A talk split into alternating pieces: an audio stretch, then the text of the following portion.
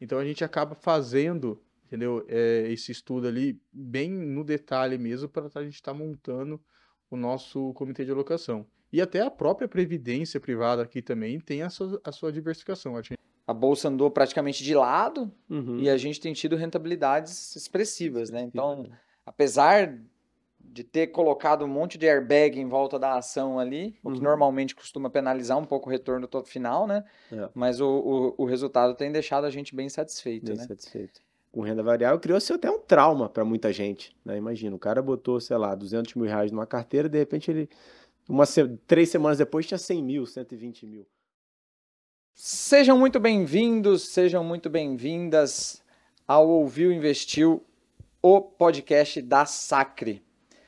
Excepcionalmente hoje, eu, Rafael Martinelli, vou ser o seu host.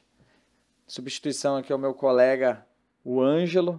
Então tenham paciência aí comigo, a minha, minha primeira vez debutando aí no, na função de host do nosso podcast. E o nosso tema hoje é o Comitê de Alocação Sacre. Um tema muito legal né, como a gente monta as carteiras, como é o nosso processo de elaboração aqui das carteiras de investimento da Sacra, um processo que a gente roda desde o começo e funciona demais.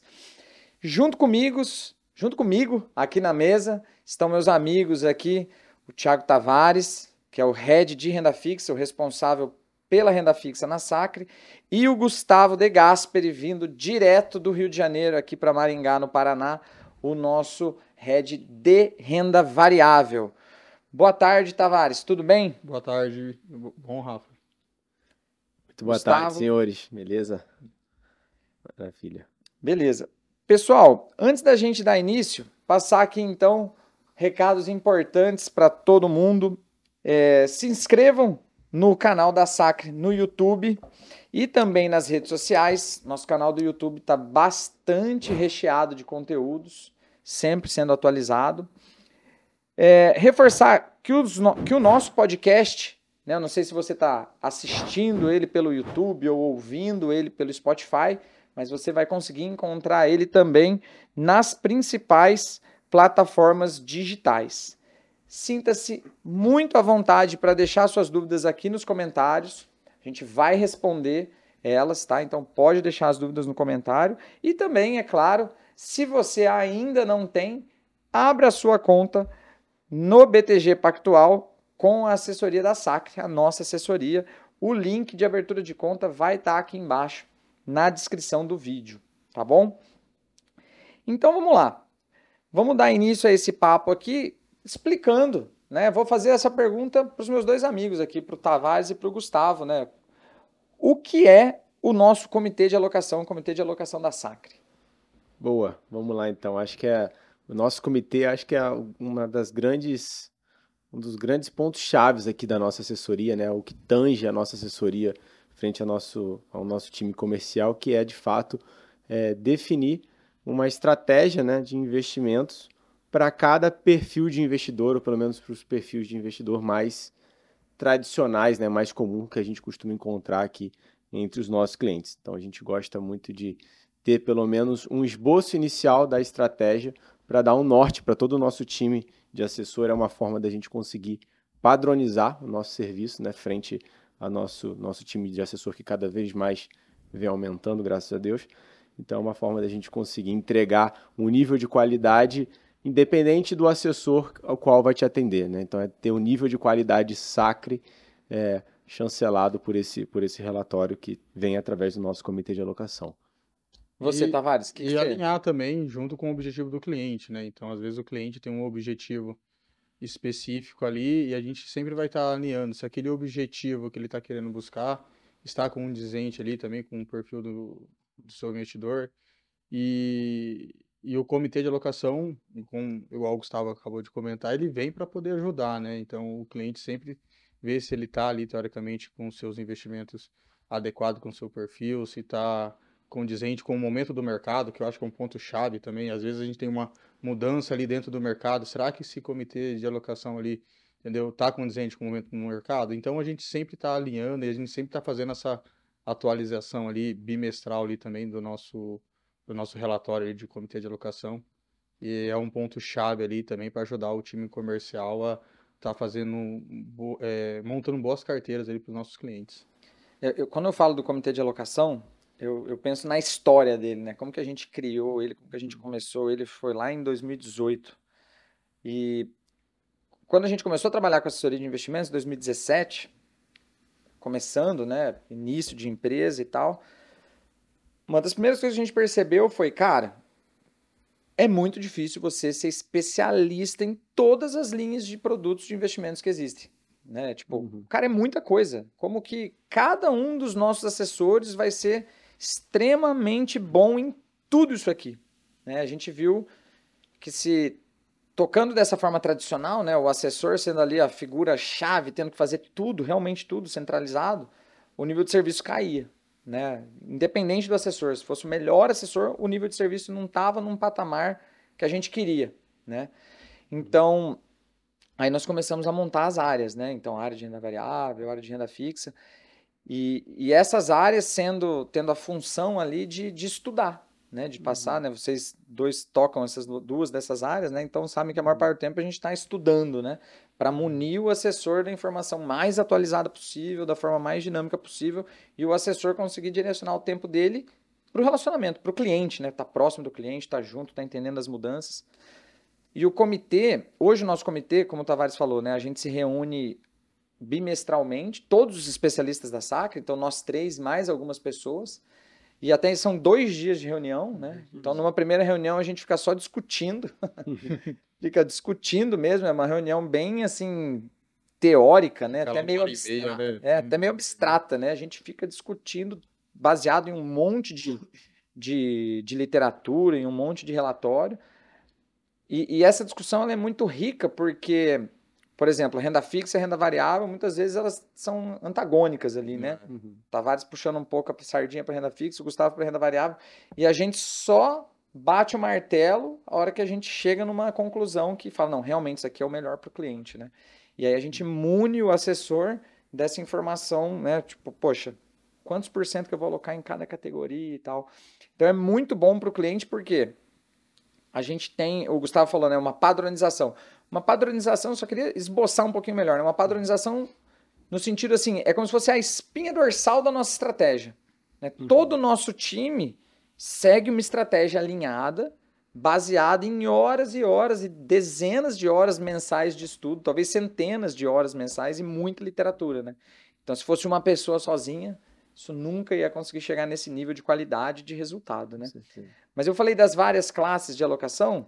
Então, Tavares, explica pra gente é, qual que é a importância da diversificação, né? Então, o que são essas classes e por que, que é importante a gente olhar para essas várias classes como um todo e entregar uma diversificação eficiente para o cliente? Boa pergunta, Rafa. Essas classes ali, eu começo sempre assim. Quando a gente começa ali dentro do comitê de alocação, a gente olhar ali, um ponto que eu acho muito legal é quando a gente olha o perfil do investidor, né? É, ele é o ponto-chave. Por quê? Porque quando a gente vai olhar, teoricamente, nas corretoras tradicionais, a gente sempre vai pegar ali um perfil ali conservador, moderado, agressivo, sofisticado, né? E na verdade a gente tem outros vieses ali também, né? A gente vai ter, por exemplo, um cliente ali que ele é 100% conservador, né? Vamos dizer assim, o famoso tiozão ali da poupança, ele não quer ver nenhuma volatilidade dentro da sua carteira. Mas a gente tem um cliente que ele é conservador, mas ele também aceita um pouquinho de risco ali, entendeu? Então a gente acaba falando só, esse cliente não é 100% conservador. Ele é conservador com um viés um pouquinho ali de, vamos dizer assim, conservador moderado. Então esse comitê, ele também ajuda ali também a gente definir também qual que é o verdadeiro perfil do, do investidor. Gustavo tá aqui, não vai deixar eu mentir. Quando a gente pega aquele cliente que ele é 100% sofisticado, né? Ele vê uma pequena, uma grande oscilação ali quando ele tá, vamos supor, numa carteira muito puxada na parte de RV, ele fala, pô, será que realmente esse é o meu perfil? Entendeu? E quando a gente pega ali o comitê de alocação, a gente tem ali o conservador, o conservador moderado, moderado, o moderado sofisticado e o 100% ali sofisticado, né? Então, eh, eu acho que quando a gente vem ali, qual que é a importância da gente fazer a diversificação?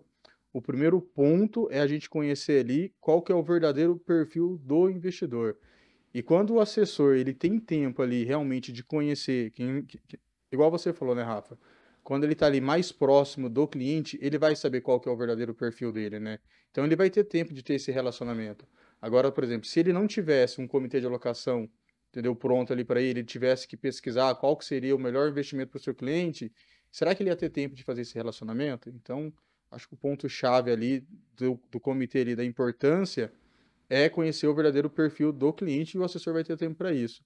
E a diversificação, ela vem em conjunto ali com o próprio objetivo do, cliente, né? Então, será que ele está bem diversificado? Será que ele está condizente ali com o seu manejo de risco? Né? A grande relação ali, risco-retorno. Será que está condizente com o seu perfil? Né? Então, acho que a, a diversificação da carteira em si, ela vem agregar muito, entendeu? Para a gente trazer uma tranquilidade para o próprio investidor, para o, acho que é, o ponto-chave aqui é o investidor ele tem que dormir tranquilo e falar assim, não, meu investimento ele está bem alinhado ali, o meu assessor está fazendo um bom manejo de risco da minha carteira, entendeu? Eu estou dormindo tranquilo. Eu acho que esse é o ponto-chave da diversificação, é alinhar os, com seus objetivos, né? Ver se realmente é o perfil do investidor, se ele é um sofisticado, se ele é um moderado realmente, e ver se está condizente com o seu objetivo ali de investimento para o médio, longo prazo, né? Eu acho que esse é o ponto-chave. Não sei se o Gustavo quer complementar. É, acho que o, o, interessante do perfil, quando a gente fala em perfil do investidor, né, você, o investidor muitas vezes ele não sabe definir o perfil dele.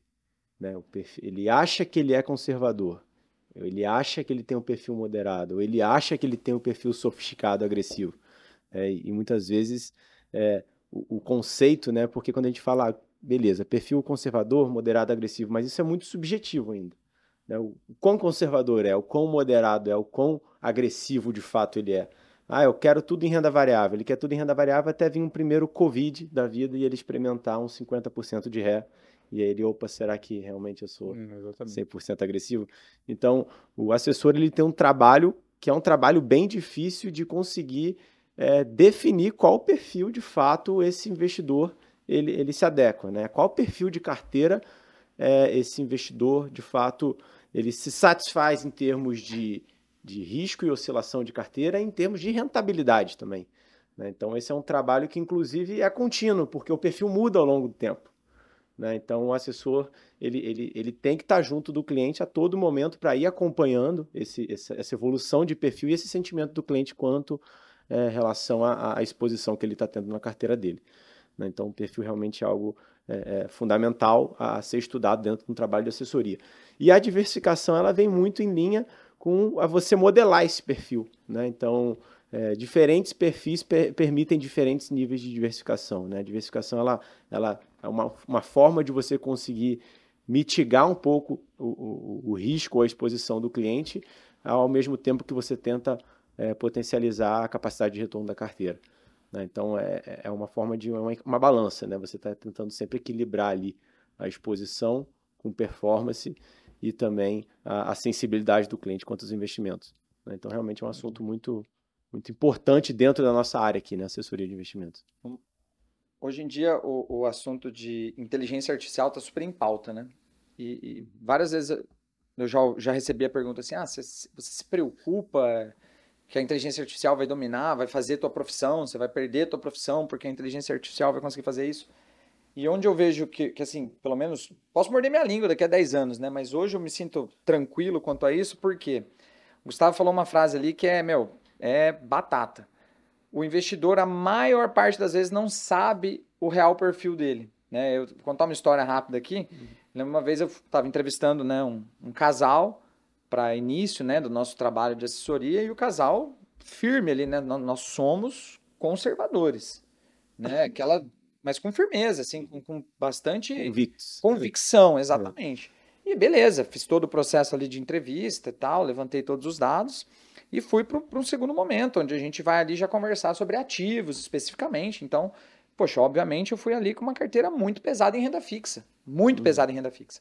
E aí o casal, não, Rafael, mas espera aí, quando eu quis dizer que eu sou conservador, eu quis dizer que eu quero investir em, em ações mais como a Vale, porque a Vale é uma grande empresa, é um investimento conservador.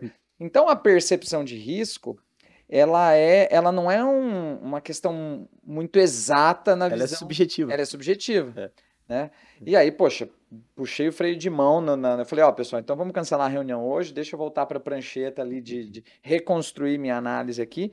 Né? Então, o, quando o Gustavo fala assim, ah, é difícil, é um trabalho difícil você conhecer a pessoa e entender o real nível de volatilidade versus a real o real interesse de retorno e você casar isso uhum. numa carteira de investimentos, né? Eu falo que esse é o ponto chave do trabalho do, do, assessor de investimentos, ele conseguir achar esse nível de volatilidade que o cliente suporta e entregar a meta de rentabilidade que ele quer.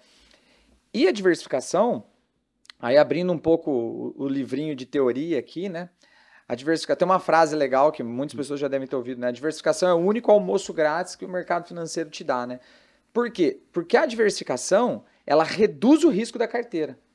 Né, você tem um, um portfólio diversificado com diferentes classes de ativos, preferencialmente classes de ativos descorrelacionadas, uhum. você reduz muito o risco total da carteira sem necessariamente reduzir o retorno-alvo dela, né? Uhum. Então, poxa, você consegue deixar o teu portfólio muito mais saudável, com menos risco, buscando um retorno parecido, um pouquinho menor às vezes, mas pouca coisa menor. Tem até uma teoria, né, que é vencedora de prêmio Nobel, que é a teoria de Markowitz, né, Sim. a fronteira eficiente de Markowitz, e a gente aplica toda essa teoria na nossa construção de portfólio. Então, não abram mão da diversificação, né? Diversificar é muito importante, reduz o, o, o risco da carteira e não necessariamente reduz o teu, teu, o teu objetivo de retorno. Essa questão da correlação é muito interessante, né, Rafa? Por exemplo, tem investidor que, ah, tô, comprei uma ação do, do banco A, do banco B, do banco C, do banco D. Tô lá com quatro ativos diferentes na minha carteira, pesos diferentes, estou diversificado. Não é bem assim, né? Então, essa questão da correlação, ela é algo assim bem essencial na hora de você ter uma boa diversificação. É, quando eu falo de correlação, o exemplo que eu costumo dar, que eu acho que assim que é o que mais ilustra com bastante clareza é, é bolsa brasileira e dólar. Uhum. Você pega a bolsa brasileira e dólar, eu não tenho o número aqui na ponta da língua, mas numa grande parcela dos pregões, se a bolsa sobe, o dólar cai, se o dólar sobe, a bolsa cai. Né? Então, isso é o que a gente chama de uma correlação negativa. Né? Uhum. É... Então, num portfólio muito pesado em bolsa brasileira, se você coloca um pouco de dólar ou um ativo dolarizado de alguma forma, eles vão se comportar de forma diferente, né? Pô, num dia que um sobe, o outro cai. Só que aí, quando você fala dessa forma, o investidor pensa, poxa, então é uma conta de soma zero, né? Porque uhum. num, num, dia um sobe, o outro cai, eu ganhei zero. No outro dia, um cai, o outro sobe, eu ganhei zero. E, e na verdade, não, né? Numa carteira bem montada, bem descorrelacionada, no médio e longo prazo, esses dois ativos vão ganhar dinheiro. Uhum. Então você não abre mão da rentabilidade de longo prazo, mas no curto prazo a tua carteira balança muito menos, muito menos. Então você consegue buscar um retorno alvo relativamente bom, alto dentro do que o investidor quer, sem fazer com que ele tome um susto muito grande e resgate tudo na baixa né? Uhum. Então você, quando o Tavares fala do manejo de risco, isso entra muito nesse, nesse aspecto da diversificação, né? Da uhum. gente conseguir reduzir a vol, a volatilidade, Exatamente. mas conseguir continuar buscando o, o, retorno objetivo. E sem ela, isso fica praticamente impossível, né? Uhum. Mas entrando um pouco aqui na, nas, nas vossas caixinhas, né? Então vou perguntar para o Gustavo primeiro. Né? O Gustavo falou da, da constante adaptação, né? Que a gente, pô, a gente se reúne o tempo inteiro, porque também o mercado muda constantemente. Uhum. Então, é, pensando nessa constante adaptação, como que os ativos de renda variável entram nessa estratégia, na nossa estratégia? É, é legal falar sobre isso, porque quando a gente fala de renda variável, talvez é, a percepção inicial é que os ativos de renda variável são os ativos mais sensíveis em termos de preço com relação a mudanças de mercado, né? seja mudança né, de política econômica, ou seja mudança de percepção de risco, ou eventualmente algum tipo de evento é, como a pandemia que a gente teve. Né? A gente vê isso como, como impacta preço. Né? Então, é, você ter uma boa estratégia em linha para renda variável, você entender as classes de ativos e o comportamento delas, é, de cada classe, dentro do portfólio, como elas eventualmente vão se comportar em determinado tipo de cenário de, de risco que venha acontecer.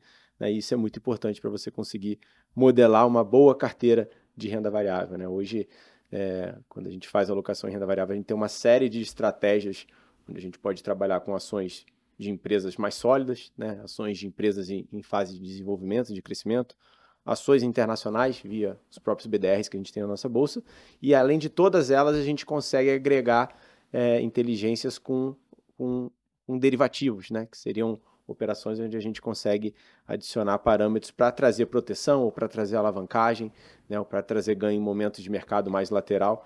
Então isso tudo ele serve como forma aí a gente se adaptar para o mercado, né? Então, eventualmente a gente está no mercado mais negativo, né? Mais baixista. Então, é, um movimento de, de, de estratégias com proteção fazem muito sentido.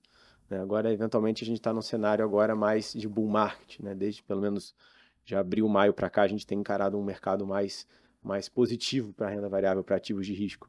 Né? E aí, de, de, repente, estratégias de, de alavancagem, né? ou de ganho, ou de ganho, potencial de ganho dobrado, acabam fazendo bastante sentido para diversificação de portfólio e você conseguir surfar melhor esse tipo de alta. Né? Então, a gente tem que sempre ir, ir dosando né? e moldando essas estratégias, não só em relação a, a, aos ativos, né? com ativos mais defensivos ou ativos de, de, ataque, que a gente fala, que são ativos que conseguem surfar melhor movimentos de alta, mas também com a própria estratégia que a gente traz para cada ativo, né? proteções ou eventualmente alavancagens. Né? Então, isso tudo a gente é, é um trabalho constante, diário e, e, que, e contínuo. Né? A gente vem é, estudando cada vez mais e aplicando isso nas estratégias das carteiras dos clientes. Né? Então, são oportunidades pontuais que surgem e adaptadas a momentos de mercado. Né? Então, é, é totalmente interligado. Né? O momento que a gente vive ele é totalmente interligado com os investimentos. Na renda fixa também acontece isso. Né? Eventualmente o investidor pode não ver isso porque ele talvez não esteja vendo a questão da marcação a mercado, que a gente já conversou muito sobre isso em outros podcasts. Mas é, é, e na renda variável isso é, isso é iminente, né? Quando você compra uma ação, a ação está tá oscilando, ela tá, a marcação ao mercado ocorre a cada minuto, a cada negociação, né? a cada segundo, a cada negociação que existe.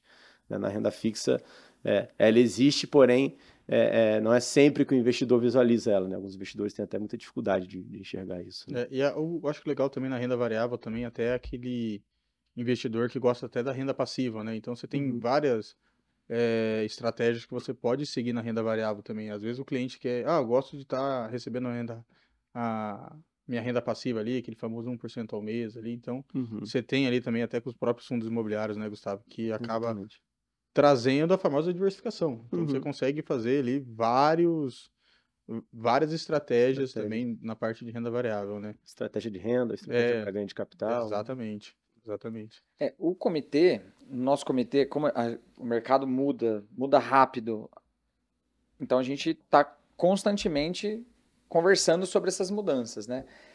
Eu acho que um ponto interessante é assim, de uma forma geral, principalmente nas carteiras moderadas, moderadas mais puxado ali para o sofisticado, uhum. a nossa forma de pensar é, cara, sempre tem que ter renda variável, porque a gente não fica fazendo market timing, né? Pô, compra agora, depois vende tudo. Não, né? A gente é bem adepto do, do buy and hold, né? Uhum. Porém, o mercado ele dá sinais, sinais de que a coisa tem grandes chances de melhorar e sinais de que as coisas têm chance de um caminho mais negativo. Então, nessas nossas reuniões recorrentes, a gente costuma diminuir a posição ou aumentar a posição, usar o nosso caixa, falar, poxa, vamos sair um pouco dos pós, da, da renda fixa pós-fixada, do caixa, e vamos aumentar a nossa posição em algum ativo de renda variável, alguma classe, porque o mercado deu o sinal A, B e C, o gatilho A, B ou C, e, esse, e esse, isso aqui provavelmente deve andar bem, né? Uhum. E sempre né, atualizando e conversando com os nossos clientes, né? Para ver se eles concordam e tudo mais.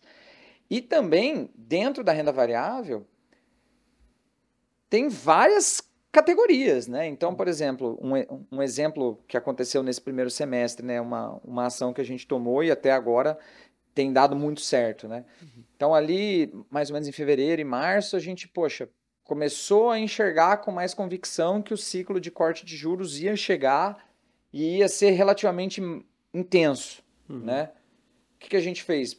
Para os clientes com perfil que querem buscar rentabilidades mais expressivas, mas não está tão interessado em dividendo, por exemplo, a gente começou a usar muitos small caps. Uhum. Então, de março para cá, a gente aumentou relevantemente nos portfólios de renda variável. Então, poxa, vamos sair um pouco aqui das ações né, das blue chips e vamos movimentar um pouco o dinheiro do nosso cliente, uhum. do cliente que gosta de retorno absoluto para small caps. E, poxa, tem sido um resultado excepcional. Uhum. Então, essa visão macro, né, de macroeconomia, cara, juro cai, bom para small caps, vamos, vamos por esse caminho, né? A gente leva isso também dependendo do momento de mercado, uhum. né? Porque quando veio alta de juros, a gente começou a zerar small caps e começou a ir para ações mais defensivas, né? Uhum. Então esse é também um ponto que agrega muito, né? Agrega um valor relativo ali no portfólio do cliente bem legal. dentro da renda variável. Pô, juros caindo, fundo imobiliário, a gente começa a falar mais de fundo imobiliário, Exatamente. né? Então esses pontos da macroeconomia aliado à renda variável e à renda fixa também, né? Sim, eu acho que os dois investimentos estão sempre em, em conjunto. Eu acho que nenhum é concorrente do outro, né? Então, até para dar um exemplo aqui, a gente tem um papel de, de crédito privado dentro da renda fixa, né, Rafa? Que a gente acabou vendendo muito bem para os nossos clientes ali no começo do ano, que não é recomendação de compra até, tô até falando aqui, que foi o da PetroRio. Nossa, Um essa foi- papel, foi assim, excelente, entendeu? Muito, muito bom mesmo. E quando a gente vem para a renda variável e olha o papel na renda variável, é um papel excelente de estar fazendo alocação, né, Gustavo? Então, o que, que a gente faz? A gente olha também na parte de renda variável, ó, como é que tá andando as ações da empresa? Meu, as ações da empresa aí, se a gente puxar os quatro anos, cinco anos, pelo amor de Deus, eu não sei quantos por cento ali. E por que não colocar esse crédito, essa dívida dessa empresa na carteira dos nossos clientes também, que é um investimento ali super seguro, porque a empresa madura, está reportando bons lucros, a gente vê que as ações estão subindo e faz sentido a gente pegar esse crédito privado da empresa ali, colocar na carteira dos nossos clientes também, porque tem um prêmio muito alto ali, tem um juros real ali exorbitante, entendeu? Então a gente sempre está fazendo essa análise também como que está o crédito, da, é, principalmente é, empresas de capital aberto, né? E a gente acaba fazendo ali também esse, esse, esse estudo também da própria empresa na bolsa para ver se realmente faz sentido a gente estar encarteirando ou não aquele produto dentro da carteira dos nossos clientes. Então é um, é um conjunto, né? É É. um conjunto. É aquela história, né? Se você compra o equity, né? Se você compra a ação da empresa, imagina a dívida. Exatamente, imagina a dívida. né? Então é, é isso que o Tavares falou, foi um exemplo bem claro aí. Vou aproveitar para fazer, para deixar um recado, né, para você que está escutando a gente, escutou a gente aqui até agora e, e às vezes a gente falou alguma coisa um pouco mais complicada, não está dando para entender tudo que a gente está falando e você que está acompanhando a gente gostaria de entender mais e, e elevar o teu próprio nível técnico também. A gente tem aqui na Sacra a nossa plataforma de educação e nela vocês vão encontrar diversos cursos bem baratinhos, inclusive tem cupom de desconto aqui na descrição do vídeo se você estiver assistindo pelo YouTube, tanto de renda fixa quanto de renda variável. É, desde o nível mais básico, por exemplo, eu gravei um lá de renda fixa que chama da poupança ao tesouro, né? mostrando ali os primeiros passos para sair da poupança para o tesouro, ter o conforto. Gustavo tem alguns ali de renda variável, né? Quais de renda variável que tem teu lá, Gustavo? A gente tem um bem completo de renda variável, começando do básico, entre entendendo os ativos, né, as classes de ativos que a gente tem, e chegando até na forma de alocação, né, e, e do conhecimento que você precisa ter para fazer alocação. E está saindo do forno também um para investimentos global, né, onde a gente fala também um pouco de BDRs, de ETFs e de, de estoques também. Legal. Então, fica aí o convite para você conhecer a nossa plataforma.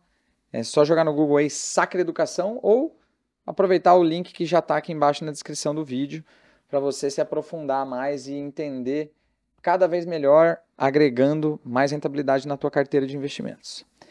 Tavares, é, na parte de renda fixa, é, ela serve só para redução de risco na carteira do cliente ou dá para fazer mais coisas é, através da diversificação da renda fixa no, num portfólio? Não, dá para fazer muitas coisas ali. A gente tem, dá para montar várias estratégias ali, entendeu? É, com a renda fixa, né? Até para o próprio investidor ter ganhos alavancados. Muita gente acha ali que a renda fixa é só colocar ali um, pegar um, o dinheiro e colocar ali num título de renda fixa ali num, num tesouro direto e pronto. Não, quem está pensando assim está pensando errado, né?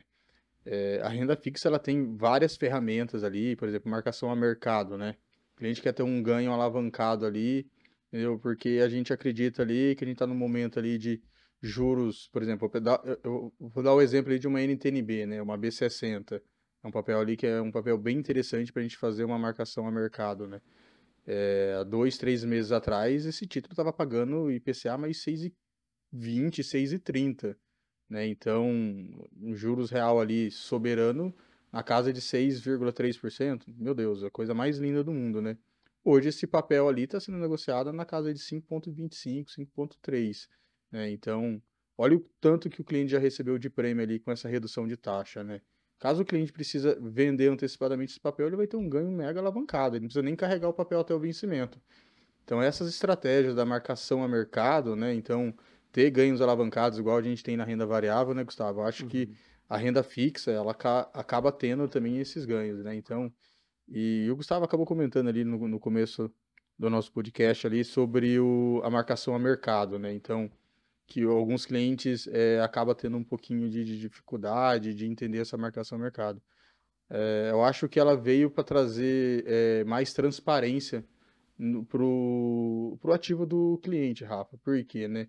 Se a gente olhar aí hoje, quando a gente pega ali um bom produto na carteira do cliente, a gente aloca um bom produto, entendeu? Esse título tende a ter uma valorização muito grande ali no mercado. O cliente já vai perceber, entendeu? Quando ele começar a olhar a carteira dele e ver que ele está tendo ganhos ali mais do que estava sendo projetado, né?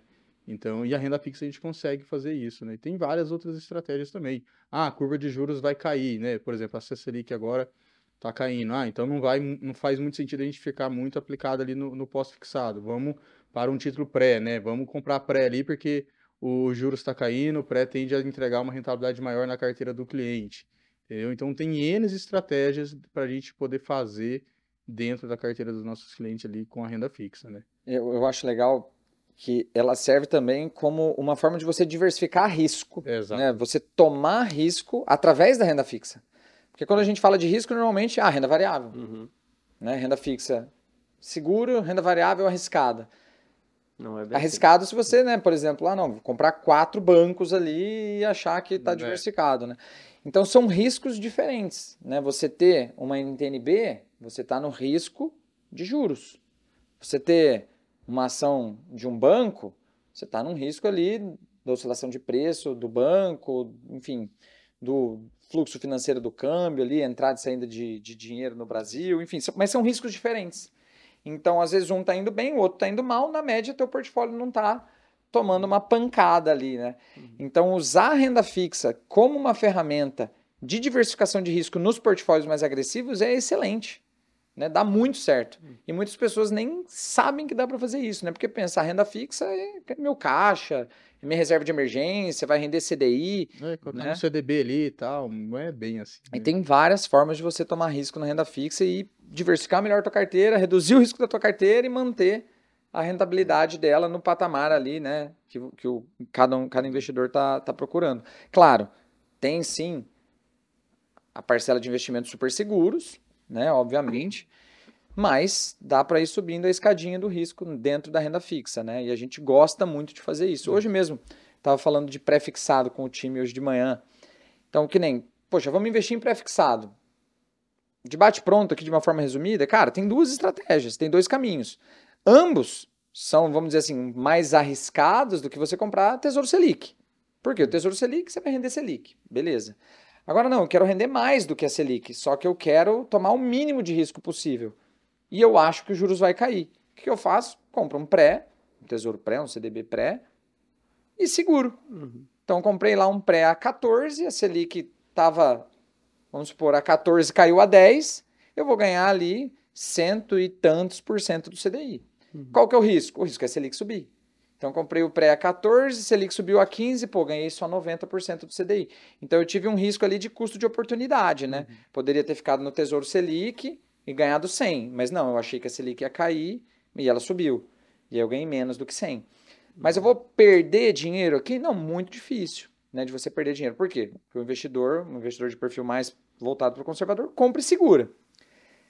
Se é um investidor que já entende um pouquinho melhor a dinâmica de marcação a mercado, aí sim já dá para um título mais longo, um pré, por exemplo, uma NTNF mais longa ali, com um prazo de 10 anos, comprando para vender daqui a um ano. Aí sim, focado na marcação a mercado. Aí, putz, errei o movimento, juro subiu, taxa subiu, aí vai ser um problema, beleza, pode vir a ter um retorno negativo, mas é um tipo de estratégia já dentro da, da estratégia pré-fixada, já é uma estratégia com mais risco. Né? Então dá para você, se eu pegar só a estratégia pré-fixada, já dá para a gente ir quebrando diferentes formas e diferentes tipos de tomada de risco dentro dela. É. E é isso que o nosso comitê faz. Né? Então, numa carteira mais conservadora, hoje tem pré? Tem pré, mas para qual estratégia? Para a estratégia de comprar e segurar, porque a gente acha que a Selic vai cair hoje. Uhum. Ah, e no cliente mais agressivo, eu indico para que ele compre um título, um CDB e segure? Não. Por quê? Porque o cliente mais agressivo nem quer um CDB, o CDB não tem liquidez, ele quer um título líquido, que ele pode sair rápido a hora que ele quiser. Então, é a mesma estratégia, né? Renda fixa, pré-fixada, né? A mesma classe de ativo, mas com estratégias diferentes. E tudo isso a gente traz no nosso comitê. Em cada uma das carteiras, né, a gente coloca ali os percentuais, define os, os percentuais e as estratégias dentro dessas classes de ativo. Né? Então, o- as carteiras que a gente monta bimestralmente, né, elas têm esse nível de profundidade, né? não é nem um pouco trivial. Não. né? Então, você pensar, o investidor pessoa física, que é a maior parte dos nossos clientes hoje, para ele fazer isso sozinho, cara, é bem difícil. Né? Então, a gente tem aqui, poxa, uma dezena de pessoas atuando nessa construção e estudando bastante para entregar isso para Claro, nós vamos errar algumas vezes? Óbvio, né? Não acertamos 100% das vezes, mas graças a Deus a gente acerta mais do que erra, né? Então, os resultados têm sido muito, muito bons, né? Bom, mas dando sequência, perguntava fazer essa pergunta para vocês dois. Queria ouvir vocês dois. Como que o nosso comitê de alocação ajuda o investidor a buscar uma rentabilidade maior? Boa. Essa pergunta é muito boa, né? Então, é, porque o investidor, quando chega, ele, o foco do investidor, de maneira geral, é muito rentabilidade. né? Então, o cara quer ganhar o máximo possível, tomando o menor risco possível. né? Então, esse é, esse é o sonho de consumo de todo mundo, né? E se puder ter liquidez de zero, melhor ainda. Nossa, É o tripé dos investimentos, É o né? tripé dos investimentos. Então, é, o, o nosso comitê, ele tá, a gente falou muito dele aqui ao longo, ao longo do podcast de hoje, né? Mas para a busca da melhor rentabilidade é, da forma mais saudável possível, é isso que a gente busca no, no- no- numa carteira, né? Nas carteiras que a gente, a gente busca montar para os nossos clientes. Então, você pensar só na rentabilidade por si só, né? Então, você pode às vezes estar tomando um risco demasiado para uma rentabilidade, talvez pode parecer elevada, mas ela, para o risco da carteira que você está tomando, ela não é uma rentabilidade atrativa. né? Então, isso às vezes, muitas vezes acontece com carteira de, de clientes que montam suas próprias carteiras e, e, e às vezes ele até está se gabando da boa rentabilidade que ele teve, mas ele não ponderou o risco que ele está tomando em montar aquela estratégia. né? Então, a gente está sempre ponderando o risco e rentabilidade. Né? Você tem que olhar para as duas coisas juntas. Né? E a diversificação, que foi o que a gente falou no início, é a chave para isso tudo. né? Então, na hora de montar uma carteira, a gente precisa sim estar sempre olhando é, retorno-alvo, é, diversificação de risco né, e, óbvio, horizonte de, de investimento. né? Então, isso, isso, isso tem que andar junto para a gente tentar entender e montar algo mais- bem saudável para a carteira. né? Acho que o, o nosso time hoje faz isso de forma, de forma exemplar, eu diria. Né? A gente é, evoluiu muito, o Rafa falou, a gente começou esse comitê lá atrás, em 2018, né? De lá para cá foi, foi muito tempo de, de estudo e dedicação de todos aqui envolvidos. né? Outros nomes já passaram é, aqui também nesse comitê e a gente foi evoluindo junto e hoje a gente consegue, é, a gente tem uma, uma boa ciência de que as carteiras que a gente entrega aqui são carteiras realmente é, com um nível de qualidade bem elevado. Né? A gente já estuda a fundo a cada produto que a gente coloca ali, né? A gente seja um fundo de investimento que a gente vai ter, ter o contato com é, a relação com a gestora, né? O próprio Tiago Tavares fazer esse trabalho, né? Ou seja um título de crédito que a gente está colocando, também o Tiago está acompanhando isso, ou seja as estratégias em renda variável que eu acabo olhando mais para essa área. Então isso tudo, esse trabalho em conjunto que a gente faz sempre o Rafa olhando as duas pontas juntos, né? Então a gente debate isso em conjunto entre, entre nossa equipe, isso acaba sendo fundamental para a gente conseguir montar então esses portfólios e entregar valor de fato. Né? Acho que a assessoria é muito isso, né? A gente conseguir entregar é, é, o valor que o, que o cliente busca. Não é só a rentabilidade em si, né? Mas como você construir essa rentabilidade e o quão saudável essa carteira tá para encarar diferentes momentos de mercado. É, eu queria aproveitar um gancho aqui, já, já passando a palavra para você, Tavares, que é o seguinte: a gente falou muito até agora no primeiro dia do nosso comitê, né? Que é o dia que a gente monta o asset allocation, a diversificação da carteira.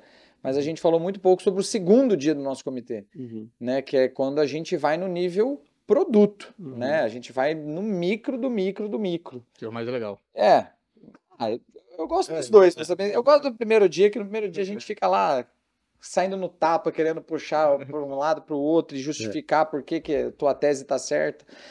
Mas esse nível de ir no micro do produto, eu acho que é importante a gente discorrer um pouquinho sobre isso, porque, cara, hoje o mercado de investimentos ele tem muito produto, né? Cada vez mais. E isso é bom. Isso é bom, né? A gente tem um leque muito grande de opções. Só que ao mesmo tempo que é bom por um lado, vai ficando, vai ficando cada vez mais difícil Uhum. para o investidor que está sozinho lá na casa dele de, cara, e aí, para qual caminho eu vou, né? E eu acho que aqui a gente agrega muito nesse aspecto. Então, falando um pouco do nível produto, lá do micro, como que vocês trabalham a seleção desses ativos? É, primeiro, assim, quando a gente vem dentro da renda fixa, né?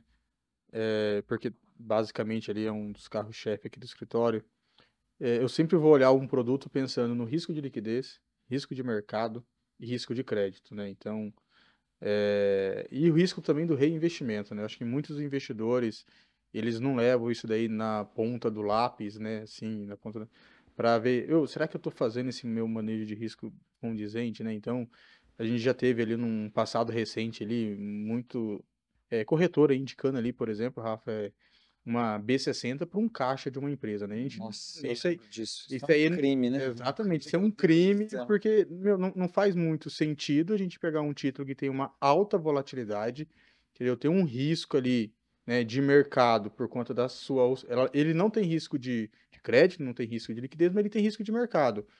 Por um cliente que quer colocar, por exemplo, uma PJ, um caixa ali, um título que pode ter uma volatilidade em um mês ali de não sei quantos por cento para baixo ou, eh, ou, ou para cima, né? Ele pode ter um, o lado positivo e o, e o lado negativo.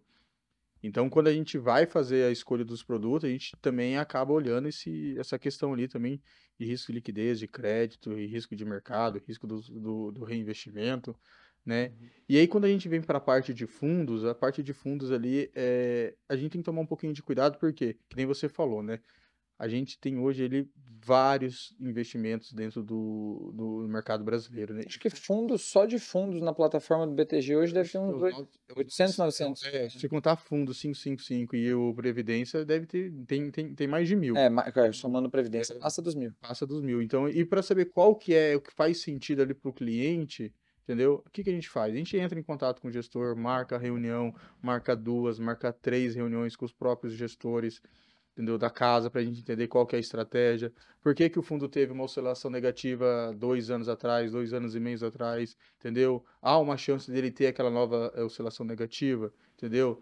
Então a gente acaba fazendo, entendeu? Eh, esse estudo ali bem no detalhe mesmo para a gente estar montando o nosso comitê de alocação. E até a própria previdência privada aqui também tem a sua, a sua diversificação. A gente nem comentou aqui também, né?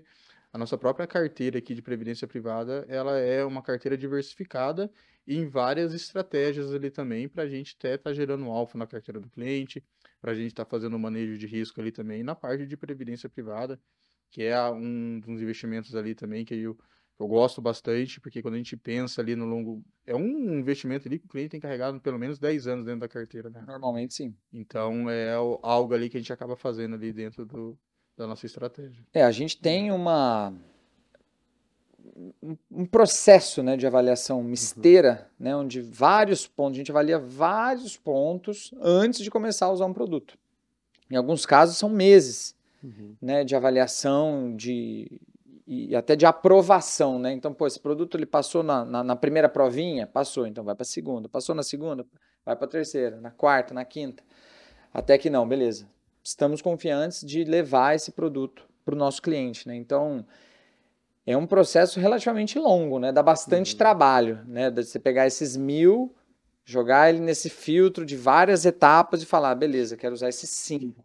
Né? Esse para a estratégia A, o segundo para a estratégia B, o terceiro para C, e assim sucessivamente, né? Até o próprio fundo de renda fixa, quando a gente olha, ah, a gente tem um fundo de renda fixa A e o, renda, e o fundo de renda fixa B.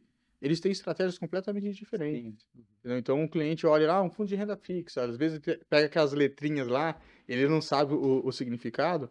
Às vezes, um está investindo em crédito privado, o outro tem uma gestão mais ativa, por exemplo, em, em fazer compra e venda de juros, né, fazer o famoso trade ali. Então, às vezes, ele tem que sempre tomar cuidado também de, ah, às vezes eu estou olhando um fundo de renda fixa, é tudo igual. Não, eles têm estratégias completamente diferentes. A gente às vezes olha só a rentabilidade ali, né? Ele tica qual que é a maior rentabilidade, É, qual vai ser o melhor fundo. Então, na renda variável é um pouco diferente, né, Gustavo? Na renda variável também é um pouco. Para o cliente, às vezes não. O cliente também vai pegar e vai filtrar o fundo de renda variável que entregou melhor performance ali nos últimos 12 meses, por exemplo. Mas né? nos ativos de renda variável, assim, uhum. deixando os fundos de lado, assim, nesse momento, na, Uhum. na parte de renda variável ali, bolsa mesmo. Uhum. Como que é feita essa seleção? Boa, então a gente gosta de separar as ações muito. Primeiro, por, por- Claro, a gente tem a divisão ali por setores, é, mas acho que é uma, uma grande diferenciação que a gente faz é se são empresas, é, grandes empresas, blue chips, que a gente fala, né? Então você vai ter ali Petrobras, Vale, Gerdau, é, Itaú, enfim, as grandes empresas da nossa bolsa, né? E, e as empresas que estão em desenvolvimento, em crescimento, né? Que são as small caps. né? Então, a diferença de classe entre elas é, é- é gritante o, o tipo de comportamento que esses ativos vão ter em determinados cenários econômicos que a gente passa. né? E você saber entender, né, como é, por que, que é, uma carteira de small caps ela se valoriza tanto em movimentos de fechamento da curva de juros. E por que, que isso se mesmo não acontece, por exemplo, com uma carteira é, de ações de empresas mais sólidas, por exemplo. Né? Ou então, ao contrário, por que, que uma carteira de small caps cai tanto quanto os juros abrem? né? Então, você vai entender um pouco o nível de alavancagem da empresa, né? o nível de endividamento dela. né? Você tem empresa muito endividada, se o juros está muito alto, basicamente o custo da dívida dela aumentou. né? Então, isso vai ser ruim para o fluxo de caixa futuro dela, logo o ativo se desvaloriza. Agora, se você pega uma empresa que é de caixa líquido, né? geralmente uma seguradora, o juros alto acaba sendo positivo. Se ela tem caixa líquido, o caixa dela está rendendo a CDI, o CDI está valendo mais, está rendendo mais, isso vai ser bom para ela. Né? Então você tem diferenças de comportamentos em função do, do tipo de empresa que você está avaliando, você está trabalhando. né? Então, é, isso tudo entra na, na- na consideração na hora de montar um portfólio. né? Então, eu vou escolher uma carteira de small caps, eu vou considerar, vou considerar uma carteira de dividendos, vou fazer uma mescla das duas, né? ou não, vou para fundo imobiliário. Então, isso tudo a gente avalia, né? não só pensando no que, que o cliente busca, né? se eu quero retorno, se eu quero dividendo, se eu quero renda, etc. Ou até mesmo se o cliente não tem nem ideia do que ele quer, ele está vindo começando agora aqui. Pô, então de repente vamos para uma estratégia com proteção, aí a gente entra nas operações mais complexas que a gente tem aqui junto à mesa de derivativos, onde a gente consegue montar estratégias defensivas, né?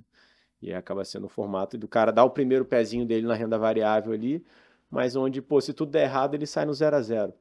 né? Então, beleza, não tenho um upside tão grande de ganho, mas também não tenho risco de perder, o que já é muito bom para quem está começando agora. Né? É, eu acho que um ponto importante destacar na renda variável, e eu vejo até hoje, né, quando a gente vai apresentar o nosso serviço para um cliente que às vezes ainda não tem familiaridade em trabalhar com assessoria de investimentos, é que o cliente quer, ele fala assim, ah, então você vai escolher as- uma ação para mim, né? Então é, é- é sempre bom destacar isso, É. né? O assessor de investimentos, de uma forma geral, não só o da Sacre, no Brasil inteiro, né? A regra, a lei ao Uhum. qual a gente é submetido, a gente não é permitido a escolher uma ação. Ah, compra, compra Petro aqui, né?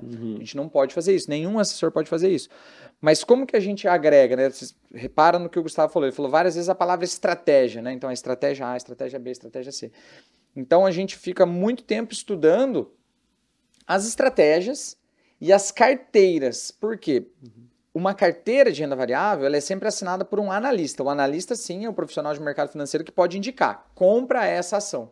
Então, a gente acompanha as casas de análise, os analistas, para entender, cara, qual, qual, qual é o melhor? O melhor na estratégia A. Então, é essa estratégia que eu vou trazer para o meu cliente. Eu vou trazer a carteira de small caps da Research tal. Eu vou trazer a carteira de fundos imobiliários da Research tal. Então, a gente fica acompanhando as estratégias para trazer a melhor gestão ali, a melhor seleção de ativos, né? E claro, aí conhecendo o cliente para falar, poxa, eu vou mostrar small caps para o cliente A, vou mos- mostrar fundo imobiliário para o cliente B, né? E o Gustavo falou de um ponto aqui que eu, eu gosto de dar destaque, né? Que é a- as estratégias de renda variável, onde o cliente não tem a mínima chance de perder dinheiro. Né? É até o cliente fica até meio confuso, né? Fala, "Pô, Surpresa até, né? isso aqui tá bom demais para ser verdade. Onde é que tá a pegadinha, né? E, e nós aqui na Sacre, muito capitaneado pelo Gustavo, inclusive, a gente criou uma carteira, né? A gente chama de carteira buy and hold. Conta um pouco, Gustavo, sobre a carteira buy and hold, eh, principalmente para o cliente que às vezes nunca comprou uma ação. Boa. Como que a gente usa ela, essa É. estratégia, né? É, a carteira buy and hold ela tem um pouco mais, vai, talvez um ano e meio aí que a gente já vem trabalhando ela com os nossos clientes. né? Ela veio num momento que a gente teve muitos clientes, é, sejam clientes que já eram da SAC ou que vieram para a SAC posteriormente à pandemia. né? Acho que a pandemia foi um choque de realidade é, muito grande para Juro caiu, todo mundo foi para renda variável, bolsa cai 50%. Primeira experiência da pessoa não foi, não foi muito agradável. Não foi muito agradável. Machucou. Machucou, exatamente. Então a gente viu a quantidade de investidores que de fato é, é, se machucaram, tiveram uma experiência muito negativa com renda variável, criou-se até um trauma para muita gente. Né? Imagina, o cara botou, sei lá, 200 mil reais numa carteira, de repente ele, uma, três semanas depois, tinha 100 mil, 120 mil.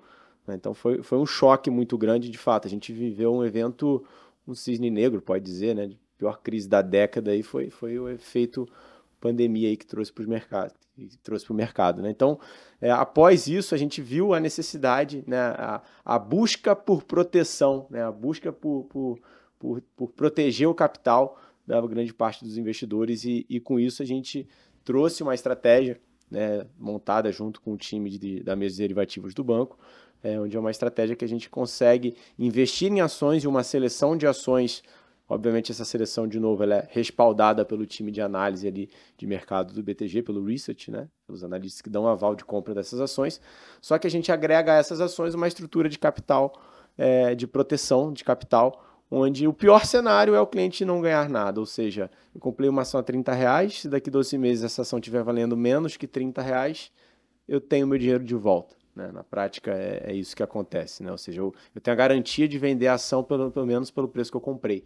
Né? E aí quando a gente traz essa estratégia, né, a gente começou a, a trazer ela para alguns clientes mais próximos, viu uma boa aceitação que ela teve e a gente levou em massa para nossa base. Né? E aí muitos clientes, inclusive, que nunca investiram em renda variável, começaram a experimentar a renda variável é, por conta dessa estratégia.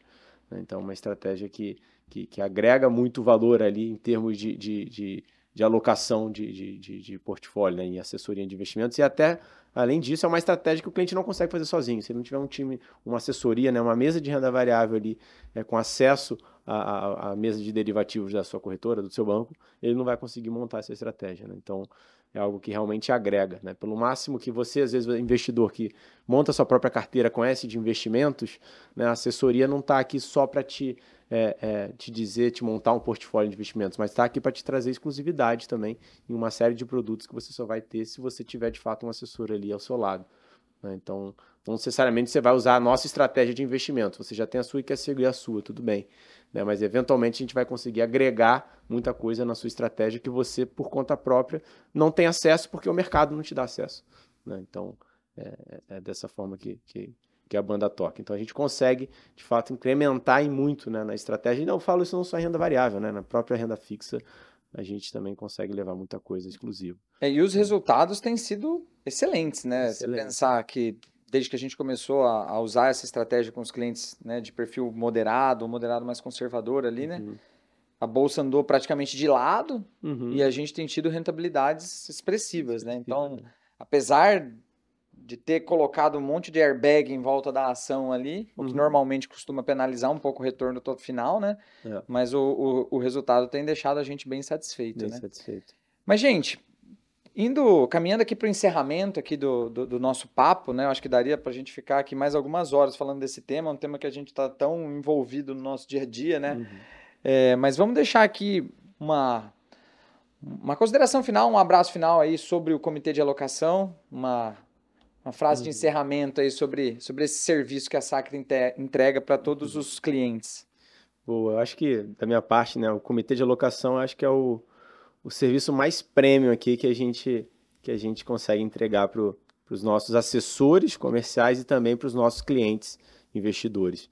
Né? A gente junta o que tem de melhor aqui, né? a gente junta, junta a, a, inteligência, todas as forças aqui, de todas as áreas é, do nosso time técnico aqui, né? nosso time de especialista para conseguir entregar o que tem de melhor, né? olhando sempre é, nível econômico, nível político que a gente está passando, né, expectativas futuras aí com relação ao, ao mercado, né, o que, que tem de melhor entre os produtos disponíveis, né, entre as aplicações financeiras disponíveis, e tenta trazer isso é, é, é de forma a gente pulverizar isso a toda a nossa base de clientes. Né. Então, realmente, é, é, acho que é, seria o nosso serviço mais, mais prêmio aqui, é, é, esse comitê que a gente conseguiu formar e, e o que a gente entrega como produto final dele. Né. Então, realmente é é uma satisfação muito grande até fazer parte desse time aqui e do que a gente vem produzindo já há bastante tempo. É, o para mim é uma honra estar participando também do próprio comitê de alocação ali, né? Algo que eu, eu não fazia parte antes, né, Rafa? Mas eu sempre estava ali quando vocês tinham é, as reuniões ali, e, e, antes de eu estar participando, era mensal. Eu lembro que eu sempre estava participando ali na quinta-feira de manhã e na sexta-feira também, só ouvindo é, vocês ali debaterem o que, que era melhor para o cliente, o que, que era melhor naquele momento. Então, com isso, a gente sempre foi agregando valor para, é, para, para quem estava ali participando, né?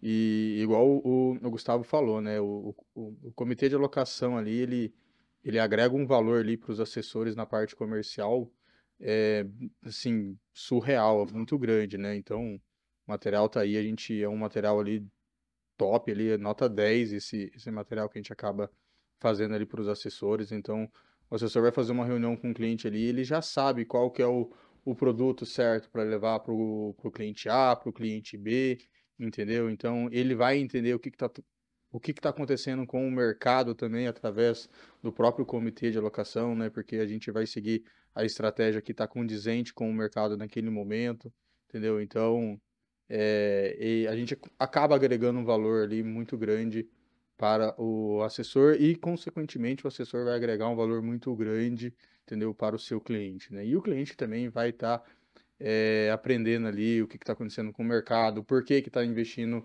em renda variável e não em, em renda fixa, por que está investindo também eh, na parte é, internacional, né? Então, por que está investindo, por exemplo, em um título mais pré-fixado do que um pós-fixado? Então, é o momento de mercado e o cliente acaba entendendo esses movimentos ali que a gente sabe ali que ele acontece com uma rapidez ali tão grande que se a gente não tiver esse, essa dedicação e e esse, e esse acompanhamento, a gente deixa o cavalo branco selado passar na nossa frente e a gente acaba nem aproveitando essas oportunidades e com isso a gente não consegue agregar valor para os nossos clientes.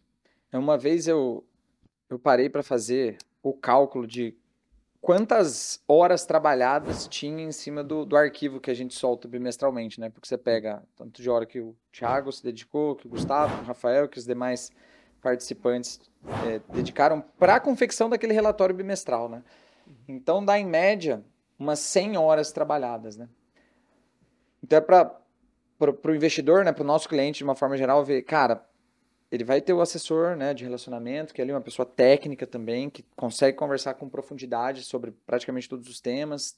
Tem o investor, né, ali prestando suporte, mas nos bastidores tem aí algumas dezenas, em alguns casos, algumas centenas de horas de estudo técnico para conseguir confeccionar aquelas poucas páginas ali, né? Uhum. Então é, é uma forma de realmente conseguir agregar valor para 100% dos clientes, né? E hoje eu tenho muito orgulho até, eu, eu, tento, eu tento, tento, sempre olhar de uma forma macro e tenho ali o, o, faço o controle de qualidade das carteiras, eu vejo como o nosso time trabalha em equipe e é alinhado, a gente tem uma estratégia que mesmo personalizada para cada cliente, ela segue uma espinha dorsal muito redondinha, o time muito comprado.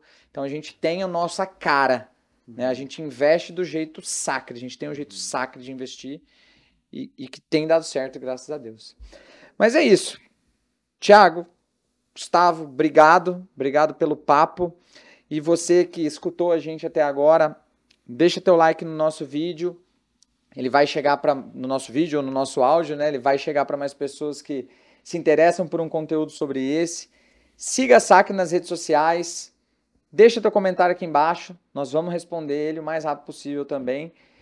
Fala aí, diz aí o que, que você achou, se o nosso comitê de alocação agrega. E é isso. Muito obrigado e até o próximo episódio do Ouviu Investiu. Obrigado, senhores, até a próxima. Obrigado, até a próxima.